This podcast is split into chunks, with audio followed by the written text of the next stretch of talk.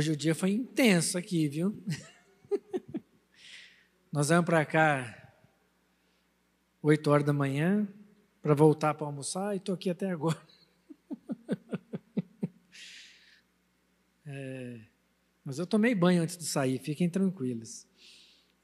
E, mas foi um dia assim muito especial hoje. Está sendo um dia especial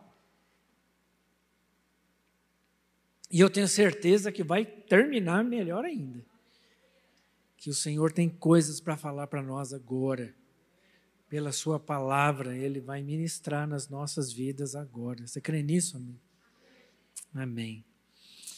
O texto que a gente vai estar tá trabalhando hoje nessa nossa série dos encontros com Jesus, né, o texto lá de Lucas, se você quiser abrir, não vai ter jeito de projetar.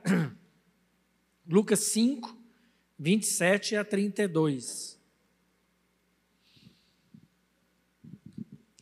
Obrigado, querida. A gente está assim muito feliz, a gente ficou sabendo agora de tarde, né, que meu filho tá, meu filho está grávido com a minha filha. Ficaram sabendo hoje, ainda está naquele teste de farmácia, mas a gente já está já tá comemorando de, de lambuja, né? É, vamos lá. Depois disso, Jesus saiu da cidade e viu um cobrador de impostos chamado Levi, sentado no local onde se coletavam impostos. Siga-me, disse-lhe Jesus. E Levi se levantou, deixou tudo e o seguiu. Mais tarde, Levi ofereceu um banquete em sua casa em honra de Jesus muitos cobradores de impostos e outros convidados comeram com eles.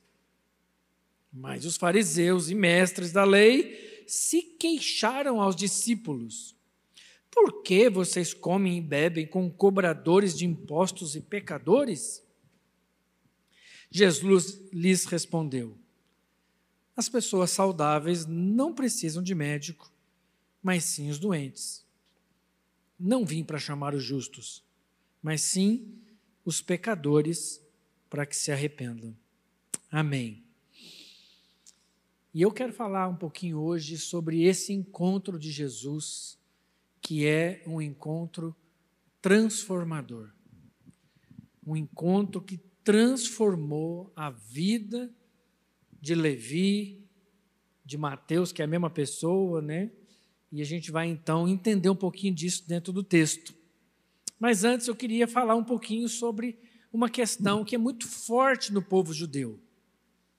O povo judeu, na época dos tempos bíblicos, do Novo Testamento, eles é, tinham uma, um sofrimento muito grande. Por quê? Eles perderam a soberania nacional, foram levados cativos por volta do ano 587 a.C., ou seja, tinha quase 600 anos que esse povo não, não tinha uma independência nacional. Eles eram cativos de um, cativos do outro, aquela coisa sempre complicada, difícil, cada hora era um que dominava. E isso foi tão profundo no, em Israel que eles só conquistaram uma soberania agora, uns dias para trás aí, em 1948, né? Tem pouquinho tempo, né? Ou seja, eles ficaram aí quase em torno de 2.500 anos sem a soberania nacional. E quando um país perde essa soberania, esse povo se apega a outras coisas. Então, quando esse povo é, perde essa soberania, ele começa a se apegar a outras coisas que unem esse povo: as tradições, as coisas que são importantes, dentro daquela nação, aquilo que é relevante para aquela nação. E essas pessoas vão se apegando, se agarrando aquilo de toda forma. Então, dentro desse contexto, uma pessoa que trabalha para o país opressor é como um ucraniano hoje, né? Para contextualizar, é como um ucraniano hoje trabalhando para os russos. É mais ou menos essa ideia. Ou seja, pô, nós estamos aqui sendo invadidos, sendo bombardeados e você vai trabalhar para eles? E o nosso caso aqui era uma situação muito parecida. Era algo completamente inaceitável.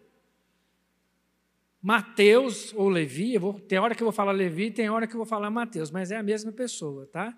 É o evangelho, o autor do evangelho de Mateus é o personagem que vai encontrar com Jesus aqui hoje. E Mateus ocupava exatamente essa posição. Ele era um coletor de impostos para Roma. Ele era um coletor de impostos para Roma. Portanto, considerado um traidor da nação, alguém que trabalhava para o inimigo. E aí nós temos uma situação inusitada. Aquele que estava se apresentando como Messias, e a ideia de Messias dentro desse contexto histórico era o quê? De um libertador da opressão política.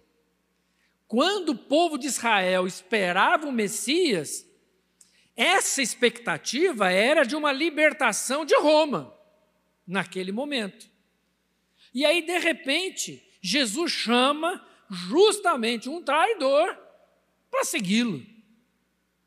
Ou seja, isso, o que passou na cabeça desses judeus, bom, então esse não deve ser o Messias, porque se fosse o Messias mesmo, ele não ia chamar para segui-lo um traidor da nação, um cara que ninguém confia, um cara que ninguém espera nada. Mas foi exatamente esse homem que Jesus viu. Jesus saiu da cidade e viu.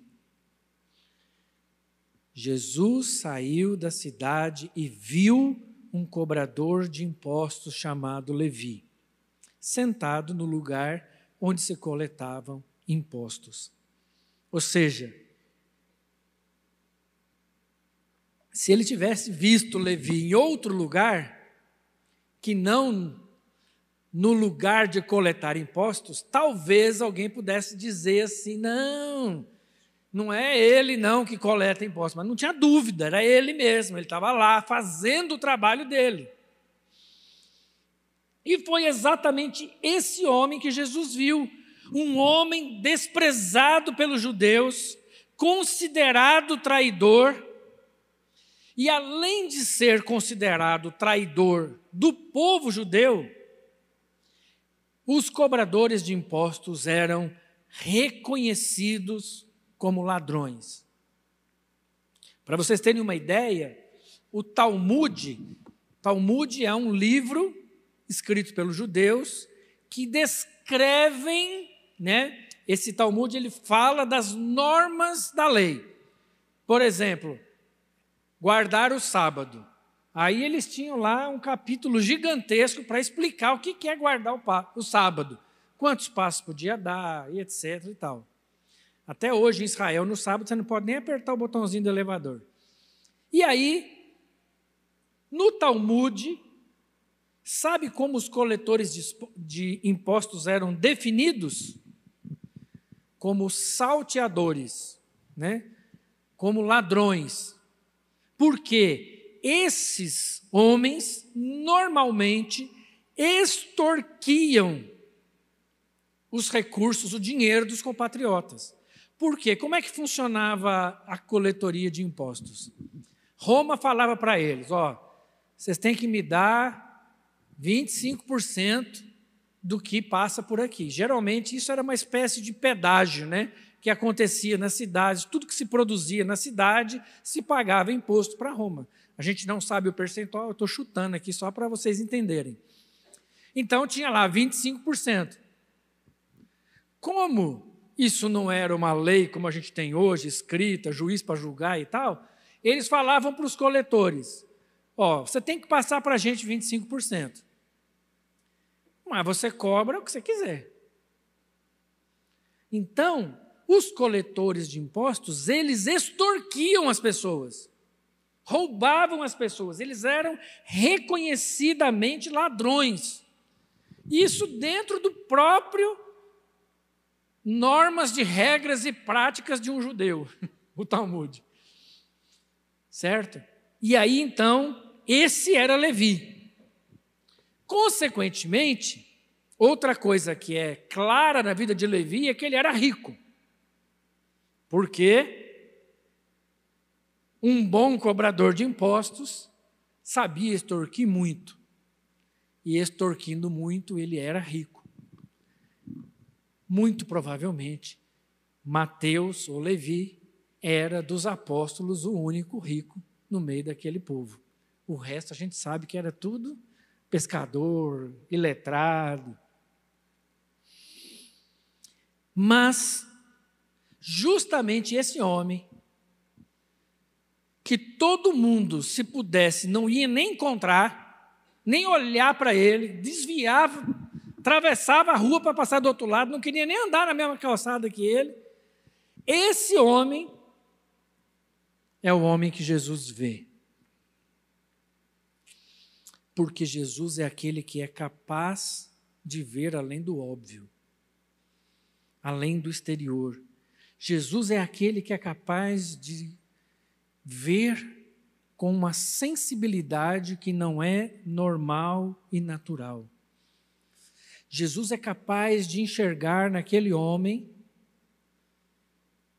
que todo mundo condenava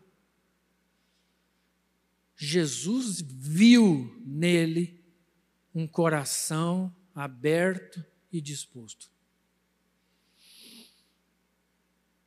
E sabe, queridos, uma das coisas lindas do Evangelho é que esse olhar de Jesus,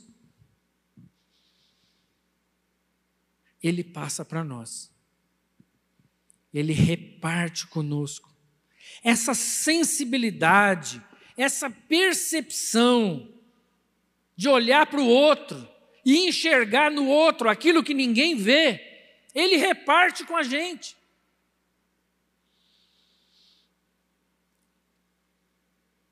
Atos 3, 4 a 6 diz assim: Pedro e João se voltaram para ele. Olhe para nós, disse Pedro. Pedro e João entrando no templo, eles veem um aleijado.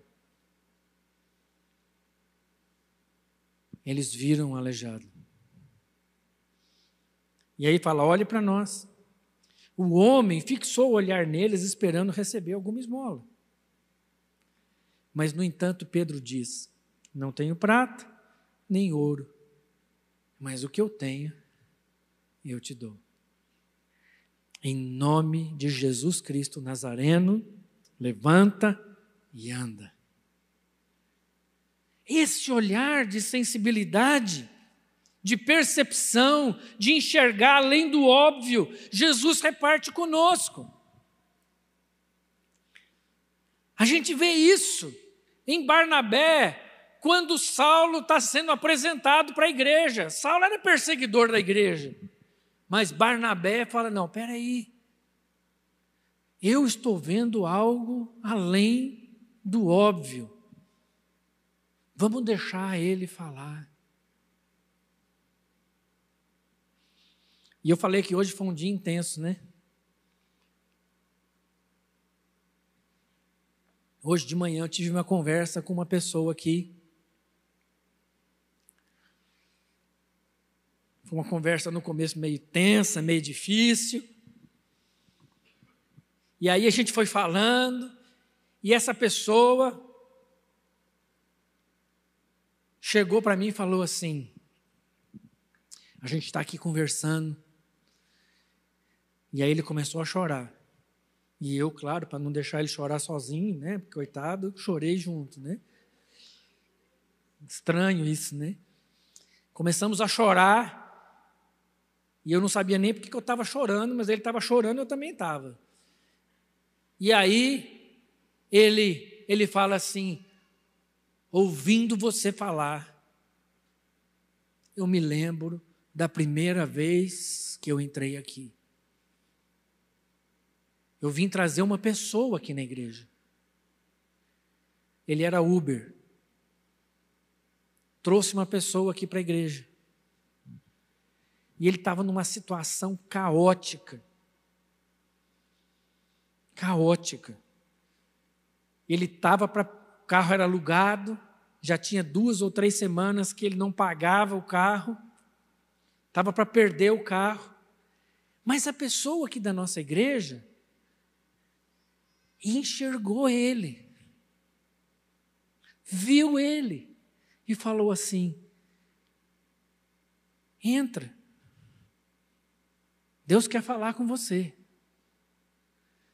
E hoje na conversa ele falou assim: aquele dia mudou a minha vida para sempre. Para sempre. E eu falei: é isso aí. Quando a gente enxerga pessoas, Deus nos transforma. Deus transforma a vida de pessoas quando a gente exerce o dom que Deus nos dá de ver as pessoas, além do óbvio. Porque a gente pega o Uber e a gente não olha para a pessoa. A gente simplesmente usa o serviço dele. Mas nesse dia, um irmão aqui da igreja olhou para esse rapaz. E isso mudou a vida dele.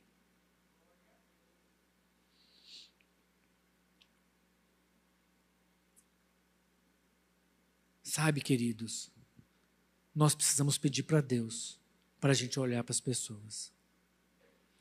Porque tem muita gente precisando de uma oração, de um abraço. Tem muita gente precisando que você ministre na vida dela. Tem muita gente que precisa de uma palavra profética que você tem. Mas para isso você tem que permitir ser como Jesus, que olha para as pessoas e enxerga nelas aquilo que não está claro, óbvio, evidente. Jesus, quando olha, ele olha para dentro do coração. Mas depois de ver Levi, o texto diz assim: Siga-me, disse-lhe Jesus. E Levi se levantou, deixou tudo e o seguiu. Então, a próxima coisa que Jesus faz, depois de olhar para a pessoa, é chamá-la. Vem, Vem e me segue. Jesus chama Levi para uma vida completamente diferente. Como coletor de impostos, se tinha uma coisa que não ia faltar para ele, era dinheiro. E aí Jesus diz para ele: Vem, me segue. Eu não tenho nem onde dormir. Mas não vai faltar nada. Vem, me prova, prova de mim. Vem comigo, vem experimentar do que eu tenho para você.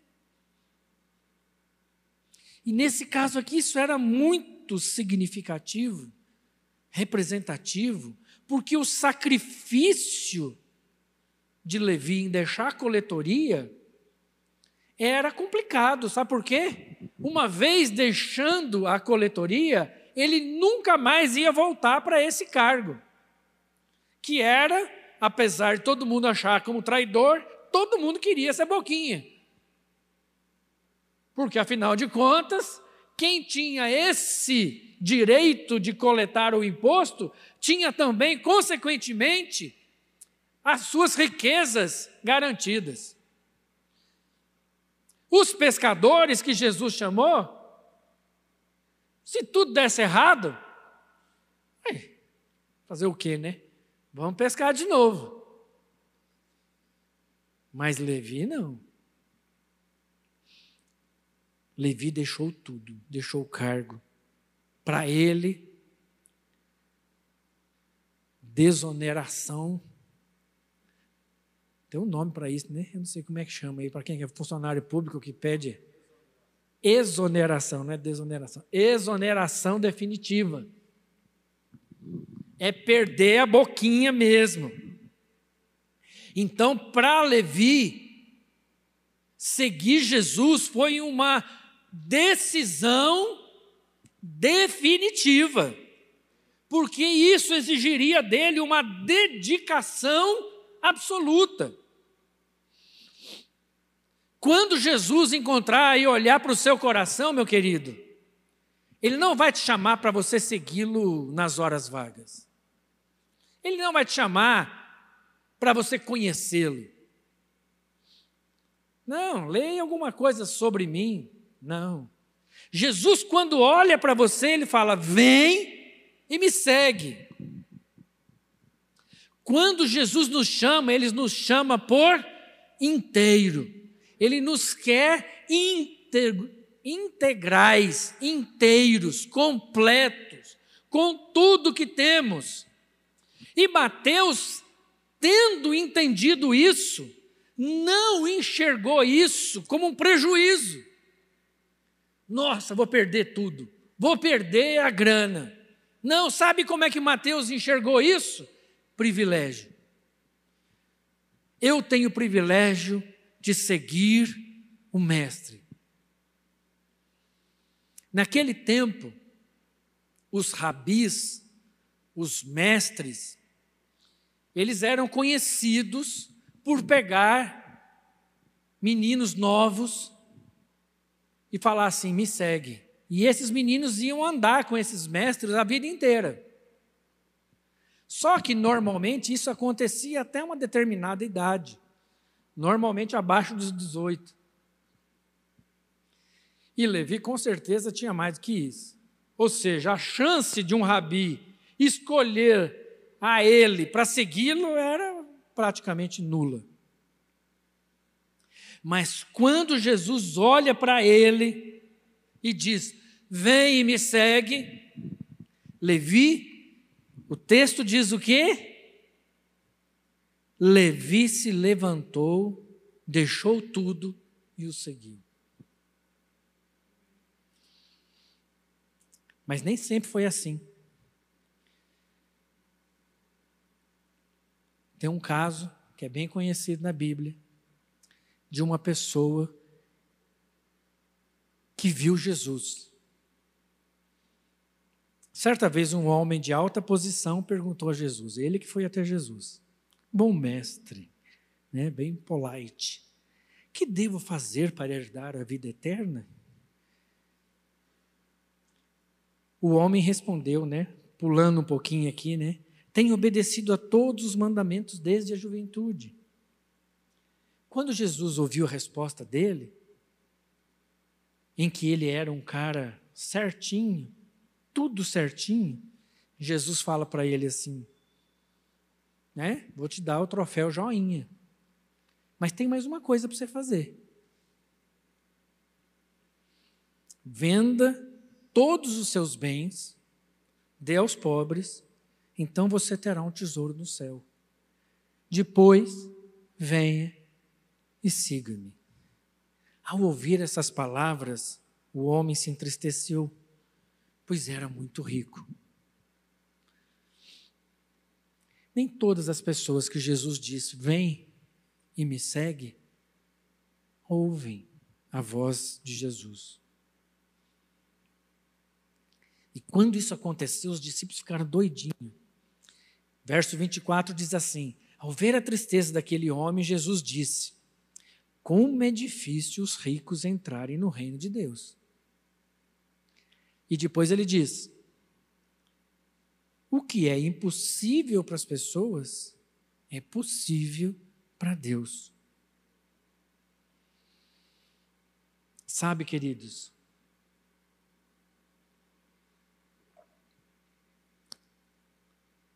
Jesus tem visto a sua vida. Jesus tem olhado para você. Mateus ouviu, largou e seguiu.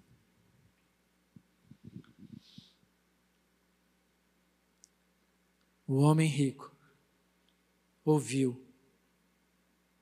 Era muito rico, era muita coisa para deixar para trás. E aí Jesus diz: é, como é difícil para o rico largar tudo. Por isso que é muito mais fácil a gente ter uma igreja de pessoas mais humildes do que de uma igreja, uma igreja com gente mais rica. Mas Jesus diz para Deus nada é impossível. E eu li um livro que eu ganhei do meu sogro, chamado Lucas, o Médico Amado. É um romance de uma mulher católica, é um romance maravilhoso. E nesse romance, ela pega as histórias bíblicas da vida de Lucas e continua contando a história ela usa fatos históricos reais e dá aquela romantizada, né, no processo. Ou seja, não é Bíblia, tá? Mas nesse livro, essa mulher contando a história de Lucas, diz que Lucas um dia estava fazendo uma de suas viagens com Paulo uma de suas viagens missionárias num dos navios. E dentro desse navio, ele vê um rapaz com um semblante descaído, triste.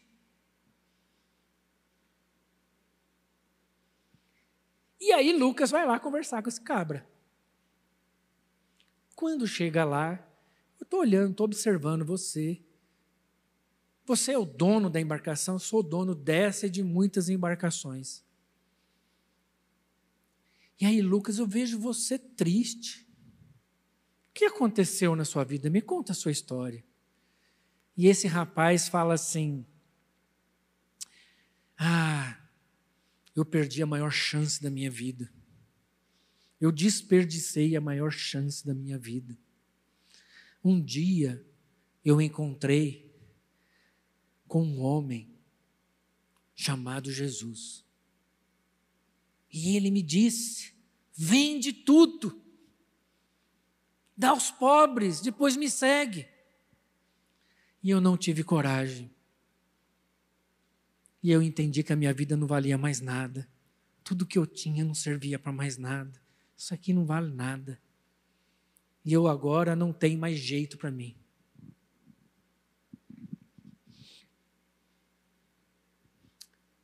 E aí Lucas diz para esse homem: É, mas o que parece, o que é impossível aos homens, é possível para Deus. Jesus continua na sua frente. Entrega tudo o que você tem nas mãos do Senhor e o segue.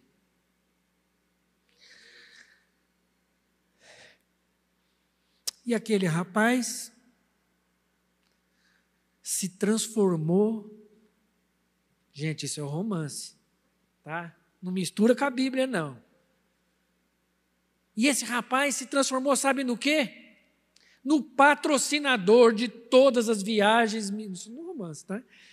No patrocinador de todas as viagens missionárias de Paulo.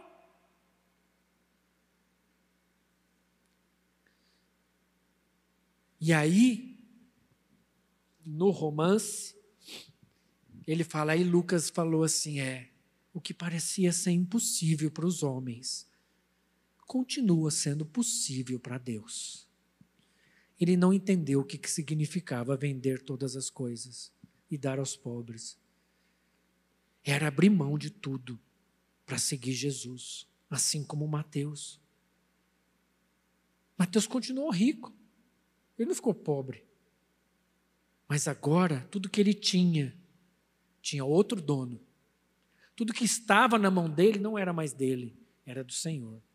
Agora, a forma como ele olhava para aqueles recursos era diferente. Porque agora Jesus transformou o coração dele. Tanto é que o que ele faz no mesmo dia, o texto diz: mais tarde, Levi ofereceu um banquete em sua casa, em honra a Jesus. Muitos cobradores de impostos e outros convidados comeram com eles. Sabe o que, que Mateus faz, o Levi? Agora que ele entendeu qual era o objetivo de todo o recurso que ele tinha, primeira coisa que ele faz, eu não vou ficar com essa bênção só para mim. Eu quero honrar Jesus, mas eu quero honrar Jesus na frente dos meus amigos, de outros cobradores que ninguém olha, que ninguém vê. Aliás, eu não vou trazer só os cobradores, não, eu vou trazer todos os picaretas da cidade. E vou trazer esse povo tudo para minha casa. Porque eu quero que eles também ouçam a voz de Jesus dizendo: Vem e me segue. Vem e me segue.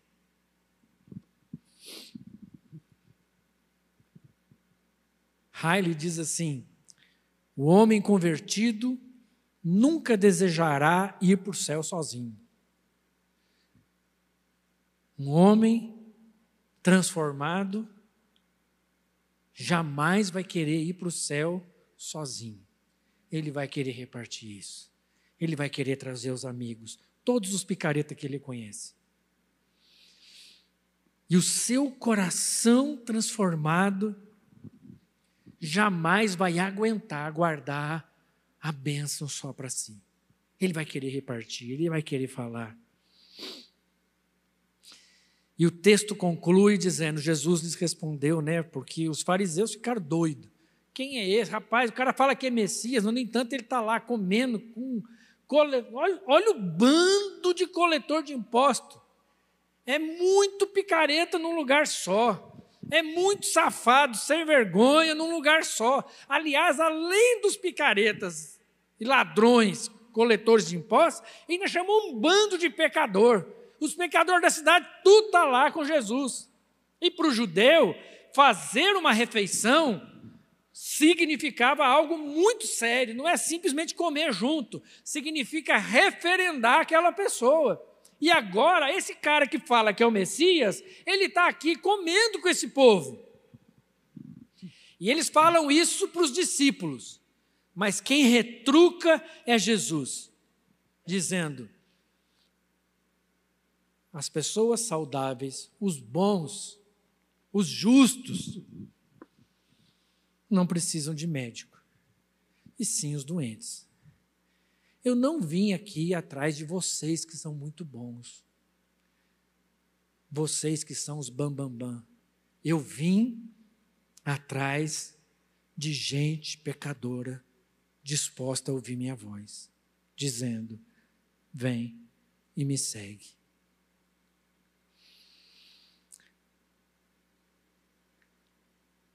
Jesus está atrás de gente como eu, como você, pecadores dispostos ao arrependimento. Jesus quer ver a sua vida. Jesus quer olhar para você. Depois, Jesus quer te chamar. Vem me segue. Abre mão daquilo que você acha que você tem controle. E põe essas coisas no meu controle. Porque eu quero transformar o seu entendimento. Porque eu quero transformar a sua vida. De alguém que extorque pessoas para alguém que abençoa pessoas de alguém que rouba para alguém que doa, para alguém que pensa só em si, em alguém que se preocupa com o outro, que é capaz de olhar o outro, que é capaz de olhar o motorista do Uber, que é capaz de olhar uma funcionária lá no seu trabalho, que é capaz de olhar o servente que está aqui fazendo a obra na igreja. Tem muita gente que precisa desse olhar de Jesus, como no romance de Lucas. O Lucas foi um desses que olhou para aquele homem rico e falou: Jesus continua te chamando. Ele não desistiu de você. Ele não desistiu de você. Vem e segue a Jesus. Porque Ele tem algo muito especial para fazer na sua vida. Amém? Não? Só o pijama. Obrigado, pijama. Amém? Nossa. Vamos orar? Ainda tem uma música, né, tio? Hã? Fiquem de pé um pouquinho, né? Você ficou muito tempo sentado. Levanta aí um pouquinho.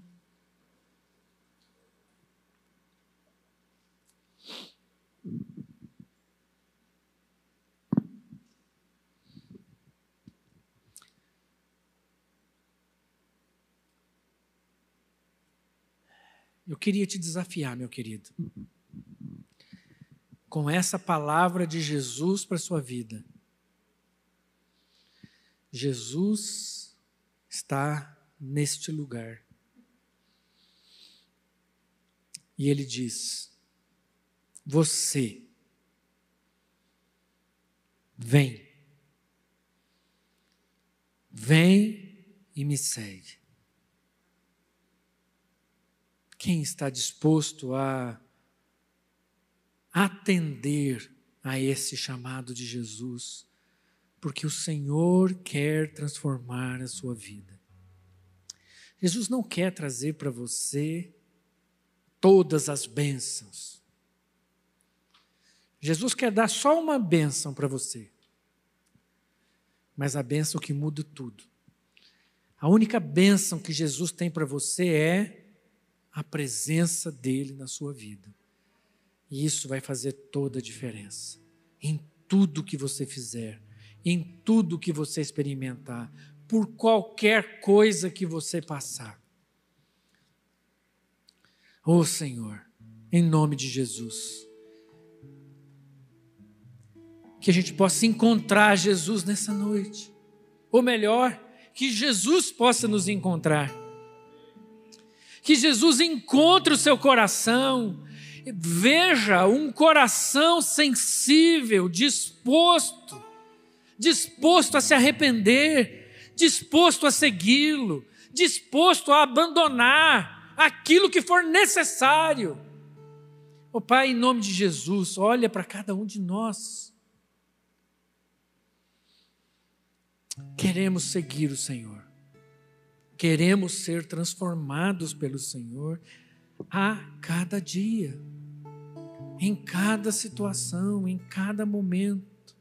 Que o Senhor derrame sobre nós o Espírito do Senhor, para que os nossos olhos sejam sensíveis, para que as nossas percepções do outro sejam aguçadas cada vez mais. A gente esteja pronto e aberto para sermos bênção na vida de outras pessoas. Para que a gente possa abençoar outros pecadores assim como nós fomos abençoados ao nos encontrar com o Senhor. Faz isso, Pai, em nome de Jesus. Em nome de Jesus.